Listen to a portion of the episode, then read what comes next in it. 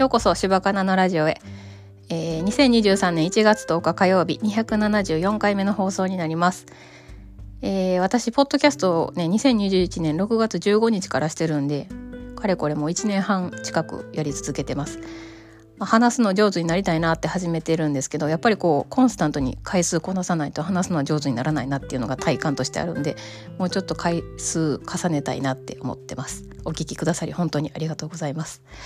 今年今年でない今回は今年の漢字っていう話をしたいと思います。今年の漢字はねあの日本漢字能力検定が、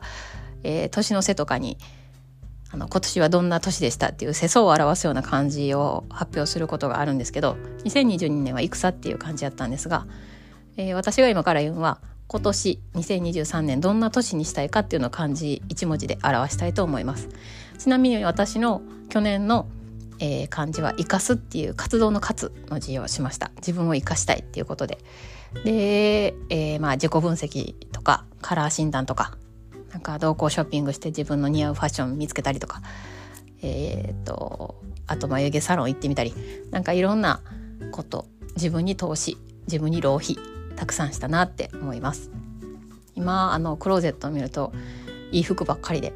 なんか気分は上がりますよね。なんかあんまりこう着たい服ないわって迷うことがなくなりましたね。で今年は作るっていう感じにしました。えー、自分の仕事を作る体を作る自分に裁量がある仕事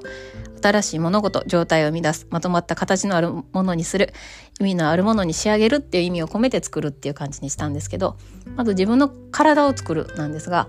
あの体脂肪率を25%維持を目指します。目指します。はい。えー、12月上旬まではね体脂肪率28%やったんでまあ手届かへんけどちょっと頑張ったらできるかなって思ってたんですがこの年末年始にかけて体脂肪率が31%に増えてめちゃめちゃ遠い目標になっちゃったんですね。いやーマジで食べ過ぎたなってすごい思うんですよね。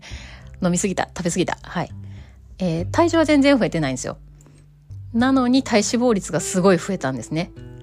やっぱり内臓脂肪とかが増えてるんでしょうね。なんであのー食事ですよね。やっぱ野菜中心の生活をしたりしたいなと思ってるのとあと年始に一緒にあのジムの人と、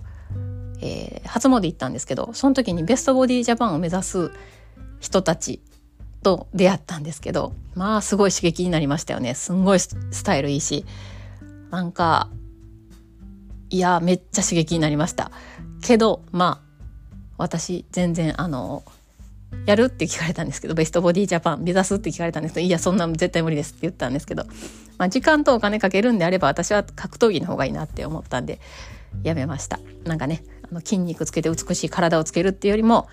なんか強くなりたいというかそっちの方がいいなって思ったんでちょっとやめときました。まあそんな予定ないですけどね。はい、えー、やるんやったらの話です。であと仕事ね。私の仕事。これも去年から言ってるんですですよ。やし本読んだりとかいろいろこう探してるんですよね。自分のそのあの大石春さんがやってるサバティカルタイムを取りたいから取りたいからあの、まあ、それに向けてやってるはずなんですけどまあ進んでる感はないですよね。まあ知識というか本は読んでるんですけどねなんか行動に移ってないというか早い人はすぐもう3ヶ月ぐらいでこう動いたりしてはりますけど私はなんかこうずっとそのなんかお金に関して弱いなっていうのは結構ありますね。なんかこう私の価値観なんでしょうねこれ。うん。お金のかかることに関してちょっと二の足を踏みがちというか。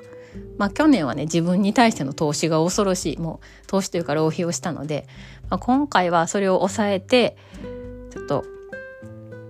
あのー、自分の仕事自分がやりたいこととかをやっていきたいなって思ってます。なんかこうやりたいことよりもやりたくないことを探す方が私は今難しくて去年の方がそのやりたくないことも全部洗濯機買ったり食洗機買ったり食洗機はその前かな？買ったりしてこう家事の簡素化をしてるんですけどあと私のがやりたくないっていうのも二日酔いとか眉間のしわなくしたいとか夫婦喧嘩したくないとかそんなことなんでそれをもうちょっと分解していかなあかんなとは思いますねなんかやりたいことばっかり増えてきちゃってやりたいことやるためにはやっぱやらへんこととかなくすことを考えんとあかんからそれをねちょっと考えななって手帳とにらめっこしながら今考えてる最中です。はいえーとそう私の今年の漢字は「作る」にしたんですけど皆さんというか聞いている方は今年の漢字作